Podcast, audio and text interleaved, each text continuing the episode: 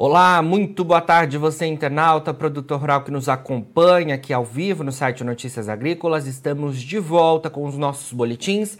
O destaque agora é para o setor sucroenergético. A gente vai falar um pouco mais em relação a questão né, do endividamento do setor sucroenergético. A gente tem acompanhado aí nas últimas safras um cenário de bons preços né, para os principais produtos derivados da cana-de-açúcar, né, principalmente o açúcar e também o etanol, na comercialização interna e externa. E esse cenário, de alguma forma, auxiliou né, as unidades produtoras na questão das dívidas, né? A gente que vem acompanhando aí o setor sucroenergético, que por algum tempo Teve inclusive né, um cenário bastante complicado, com vários produtores saindo das atividades, e agora então a gente tem esse cenário mais positivo. Mas para entender tudo isso, a gente fala agora ao vivo com Manuel Pereira de Queiroz, ele é superintendente de agronegócio do Banco Alfa e a gente traz melhor esses dados em destaque. Manuel, muito boa tarde, obrigado pela sua presença aqui com a gente. Boa tarde, eu que agradeço, prazer estar aqui com vocês Estou disposto a colaborar aí com informação que vocês, que vocês entenderem seja necessário. Prazer é nosso, Manuel. Bom, como eu disse, né? Queria que você atualizasse para a gente é, o cenário atual de endividamento das usinas, né, do setor sucroenergético. É, a gente viu aí nos últimos anos um cenário bastante complicado né, para algumas unidades produtoras, algum, algumas até saindo da atividade, indo para outras culturas, né, porque a gente vi, via realmente um cenário é, financeiro bastante complicado. É isso, né? É, na verdade a gente teve, é, acho que a coisa toda tem que ser colocada em perspectiva. Praticamente depois aí da, da crise lá de 2008, né? Uh, a gente teve aquele congelamento de preço de gasolina. Um pouco antes da crise, nós tivemos vários investimentos na, na, na, no setor, então tinha alguns grupos que já vinham bastante endividados. E, e, a verdade é que nós tivemos vários anos sem um cenário positivo de preço. Tá? Eu acho que isso aí começou a mudar com etanol um pouquinho uh, já em 19 e 20. Uh, 20 e 21 nós tivemos uma boa safra em matéria de, de preços, o que ajudou bastante. Uh, uh, 21, 22, com certeza outro ano bom. A gente ainda não tem os números fechados, né?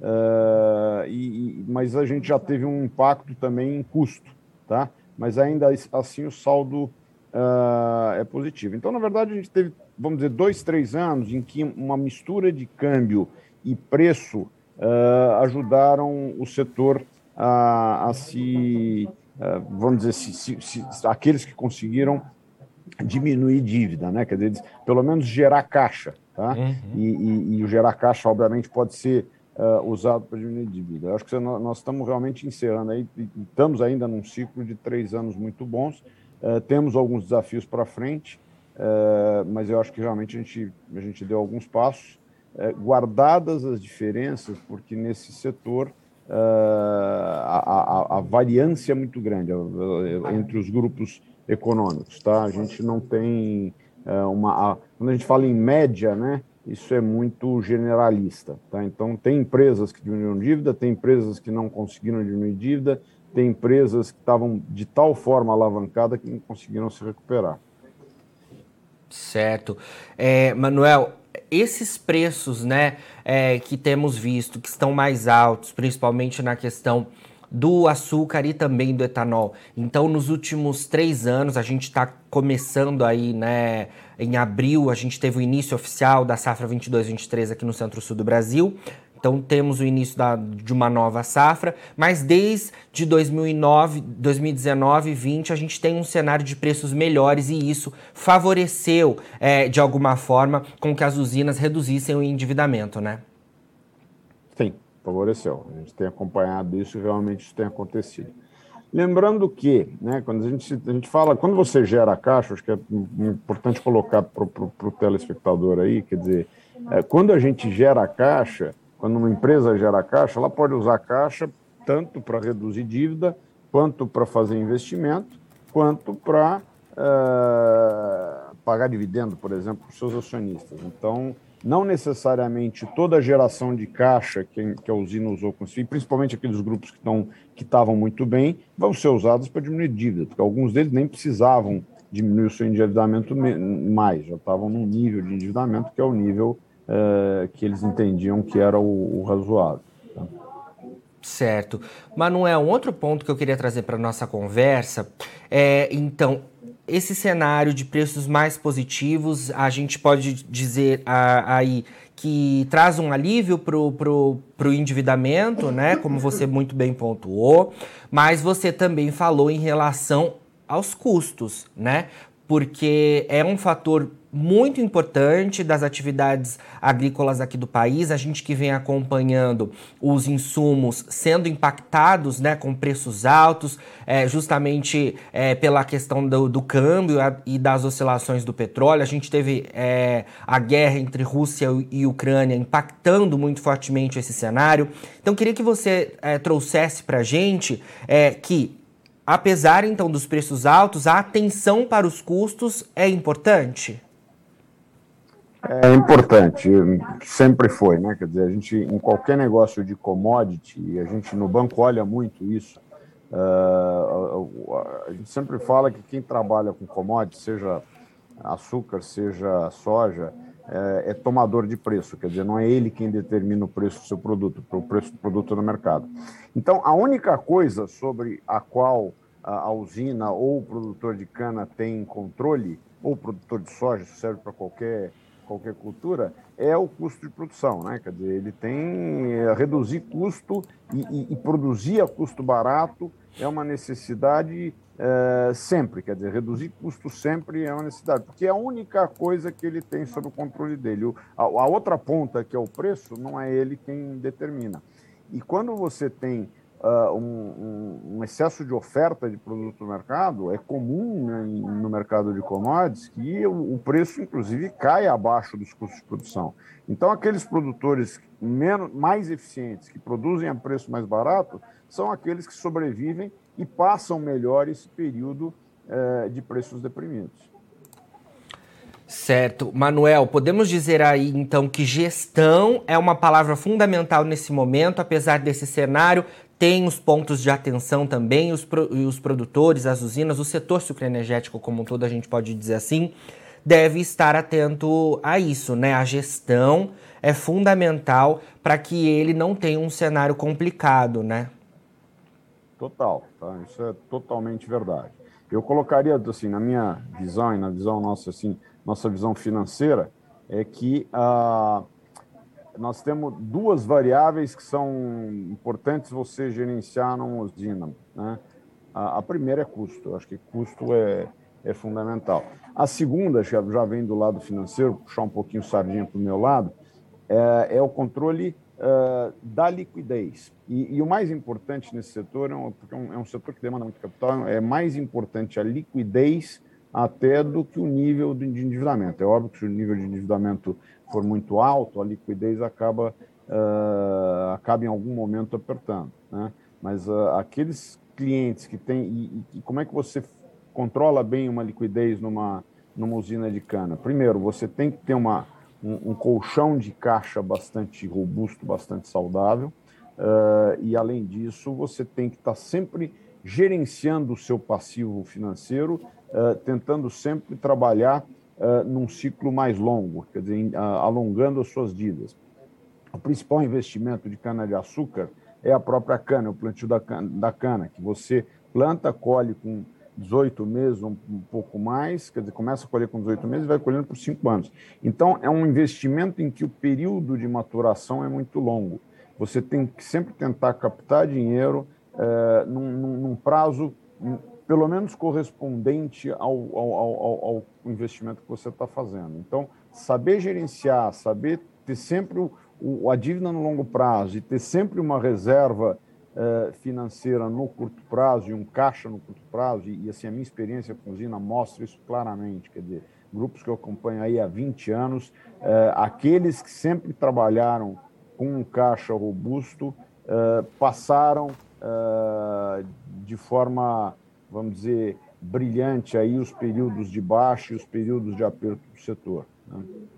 Sim, e, e, nesse processo de, de boa gestão, é, essas últimas três safras podemos dizer que é, são é, o momento para que a, as usinas é, façam caixa realmente, né, Manuel? É, exatamente. Quando a gente fala em, em aumentar a dívida e diminuir dívida, a gente fala em dívida líquida, tá? É a dívida menos o caixa. Então é importante, quer dizer, quando, quando você considera a dívida, não é quanto ele tem de dinheiro tomado no, no banco, mas é quanto ele tem menos o que ele tem de caixa. Então é essa dívida líquida que tem diminuído. Não necessário. então, quer dizer, uma forma de diminuir de dívida líquida pode ser é, diminuindo a dívida em si ou aumentando o caixa. Tá? Eu acho que o uhum. caixa é, é, é, importante. O caixa tem um certo custo, né? principalmente com a taxa de juros subindo do jeito que subiu. Sim. Mas ainda, eu costumo brincar que ela é como um prêmio de seguro, quer dizer, é, você paga para não ter problema. Né? Sim. Manuel, um outro ponto que eu queria trazer para nossa conversa, é, você falou de, de um momento aí que você puxou sardinha para a sua área, né? É, e queria que você analisasse para a gente é, os impactos do cenário macroeconômico para o setor sucroenergético, porque de fato está tudo intimamente ligado, né? A gente falou em algum momento em relação ao petróleo, o petróleo, é, as oscilações do petróleo impactam os combustíveis de origem fóssil, que também impactam no etanol. A gente tem né, questões econômicas que também impactam o mercado de commodities de um modo geral, e o açúcar é uma commodity negociada na Bolsa de Nova York, na Bolsa de Londres, e a gente viu aí nos últimos é, meses esse mercado oscilando bastante, focado em questões macroeconômicas que não somente nos fundamentos, né? Então queria que você trouxesse essa análise para a gente de cenário é, macroeconômico, os impactos que o setor sucroenergético tem com isso tudo. Claro. Uh, é importante sempre lembrar um, um, um, fator aqui. A agricultura em geral, e, e cana-de-açúcar e, e açúcar e etanol, não é diferente, em geral é contracíclico, né, de alguns bons fundamentos da economia. Então, o, que eu quero dizer com isso? Uh, dólar alto para o setor é um negócio muito bom, tá? Uh, dólar alto, a gente, quer dizer, o preço como o açúcar é negociado lá fora, uh, o dólar alto favorece o preço da mercadoria. A mesma coisa acontece com o, com, com etanol. Por quê? Porque uma variável do etanol é o preço da gasolina, o preço do petróleo, que sobe, que, só, que, que, que, anda de acordo com a variação internacional e também Sim. é cotado em dólar. Então, o dólar, por exemplo, o dólar alto favorece o setor. Tá? Eh, essa crise, por exemplo, se em preço de petróleo, favorece o setor. Então, quer dizer, além dos fundamentos do próprio setor, realmente todo, toda essa turbulência pelo que a gente tem passado, em que pese o problema aí da, do risco de falta de, de, de, de, é, fertilizantes que nós tivemos e tudo mais, mas na balança ela ainda é muito favorável para o setor superenergético. Tá? Uh, a gente deve ter volatilidade aí para frente, então, quer dizer, as notícias não são boas no sentido de inflação no mundo, quer dizer, no, nos Estados Unidos está tendo inflação alta, na Europa está tendo inflação alta, com isso a tendência é subir taxa de juros no mundo inteiro, a economia deve uh, se tornar mais recessiva, mas uh, isso não necessariamente afeta uh, o, o, setor de, de açúcar e etanol. Tá? Quer dizer, é aquela velha história, petróleo alto ajuda, uh, né? mas é, é, meio assim, é meio contracíclico em, em, em questões econômicas. Excelente análise, Manuel. Bom, é, ainda focado nessa questão é, de cenário macroeconômico e também é, de anúncio relacionado aos fundamentos é, que impactam no mercado, eu não posso deixar de te perguntar, já que a gente está falando de juros mais altos no mundo, juros altos aqui no Brasil, não posso deixar de te perguntar sobre um anúncio que acontece daqui a pouco, que também impacta o setor sucroenergético, é, mas impacta as atividades agrícolas no país como um todo, que é o Plano Safra 2022-2023. Daqui meia horinha deve ser anunciado aí, né? E queria saber é, como é que você vê esse cenário de crédito no setor sucroenergético, né? A, a, as expectativas diante disso tudo, porque também está ligado à questão do endividamento, né? Imagino que seja mais complicado em alguns cenários o setor conseguir crédito, seja mais fácil em outros momentos. E a gente tem aqui no Brasil um momento de juros altos que impacta diretamente no plano safra, né? Como é que você vê tudo isso? Vamos lá, assim, vou tentar fazer uma análise sucinta, né? O assunto é longo, dá para falar aqui durante uma hora sobre o assunto. Mas o que, que acontece? o Plano Safra, obviamente, é um, é um, é um, um marco importante, mas uh, só para a gente falar um pouquinho geral, depois entra especificamente açúcar e, e, e etanol. Uh, o ano passado, o Plano Safra, se não me engano, foi de 251 bi, tá? Uh, e o financiamento só dentro, que, chama, que a gente chama de dentro da porteira da agricultura brasileira, do, agronegócio brasileiro, mas só a parte da produção primária, a demanda foi de 700 bi. Então, hoje, a, a agricultura brasileira é largamente financiada uh, por crédito privado a, a custo de mercado. Então, são bancos que fazem esses financiamentos via uh, eh, CDCAs, via CPRs, são ah, ah, as revendas e cooperativas que financiam o produtor em, em prazo safra. Quer dizer, hoje, o, o, o, grosso, apesar do plano safra ser importante, o grosso do financiamento ah, já é um financiamento privado a custo de mercado, tá? com uma participação cada vez maior de mercado de capitais, que são aqueles títulos, como por exemplo o CRA, aonde a empresa ou o produtor emite e vários investidores compram, não é nem o banco que está financiando, são vários investidores é, que estão financiando, porque é o mercado de capitais de dívida. É, isso tem crescido muito no Brasil e é o futuro, porque a gente, de certa forma, não, a demanda por recurso na agricultura brasileira sobe numa velocidade muito maior do que a capacidade nossa de subir recursos para o plano safra. Então, Uh, o que a gente precisa é realmente voltar a ter taxas de juros uh, a, a preços decentes, quer dizer, conseguir derrubar essa Selic de novo com bons fundamentos econômicos para a faixa, não precisa ser para 2,5%, 3%, mas para a faixa de, de 4%, 5%, 5%, 6% e tal, para que você capte recursos a mercado e que esses recursos não sejam também uh, muito caros, que, que de certa forma inviabilizem a produção. Especificamente usina de cana-de-açúcar e, e, até produtor rural, uh, usa-se muito pouco do plano safra. Tá? A gente, hoje, financiamento de usinas, usinas fazem basicamente pré-pagamento de exportação, fazem uh, nota de, de, de, crédito de exportação, fazem, algumas delas fazem CPR, CPR de, de etanol, CPR de açúcar, mas basicamente são financiadas a preço de mercado alguma coisa de BNDES que entra no plano safra, como aquelas linhas de Moder Frota, linhas de Proirriga, alguma coisinha fazem. Mas, assim, o grosso do financiamento para a usina de, de, de cana-de-açúcar hoje uh, é, são, é, é, é, a custo de mercado, é a preço de, de mercado. Excelente, Manuel. Como você disse aí, né, teria é, é, assunto para a gente conversar muito mais, mas certamente Bastante. nos falaremos ainda muito ao longo desse ano de 2022. É só a nossa primeira parceria por aqui. Sempre que tiver novidades aí do Banco Alfa, queremos contar com a participação de vocês por aqui, viu? Já é. Eu que agradeço, estou à disposição. Um abraço. Bom, falamos aí então ao vivo com Manuel Pereira de Queiroz, ele que é superintendente de agronegócio do Banco Alfa, a gente atualizando então a questão do endividamento do setor sucroenergético e também trazendo de alguma forma as perspectivas em relação a crédito, já que a gente logo mais deve ter o anúncio aí do Plano Safra 2022-23 aqui do Brasil.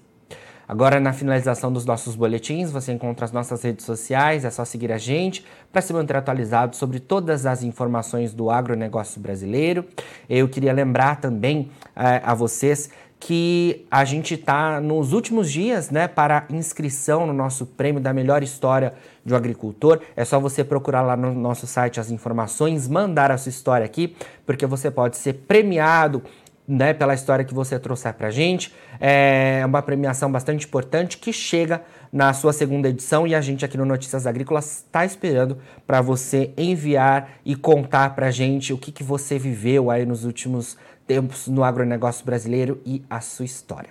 Bom, a gente fica por aqui, daqui a pouquinho tem mais boletins ao vivo e não se esqueça, Notícias Agrícolas 25 anos ao lado do produtor rural. Participe das nossas mídias sociais, no Facebook Notícias Agrícolas, no Instagram arroba Notícias Agrícolas e em nosso Twitter arroba Noteagri. E para assistir todos os vídeos, se inscreva no YouTube, na Twitch, no Notícias Agrícolas Oficial.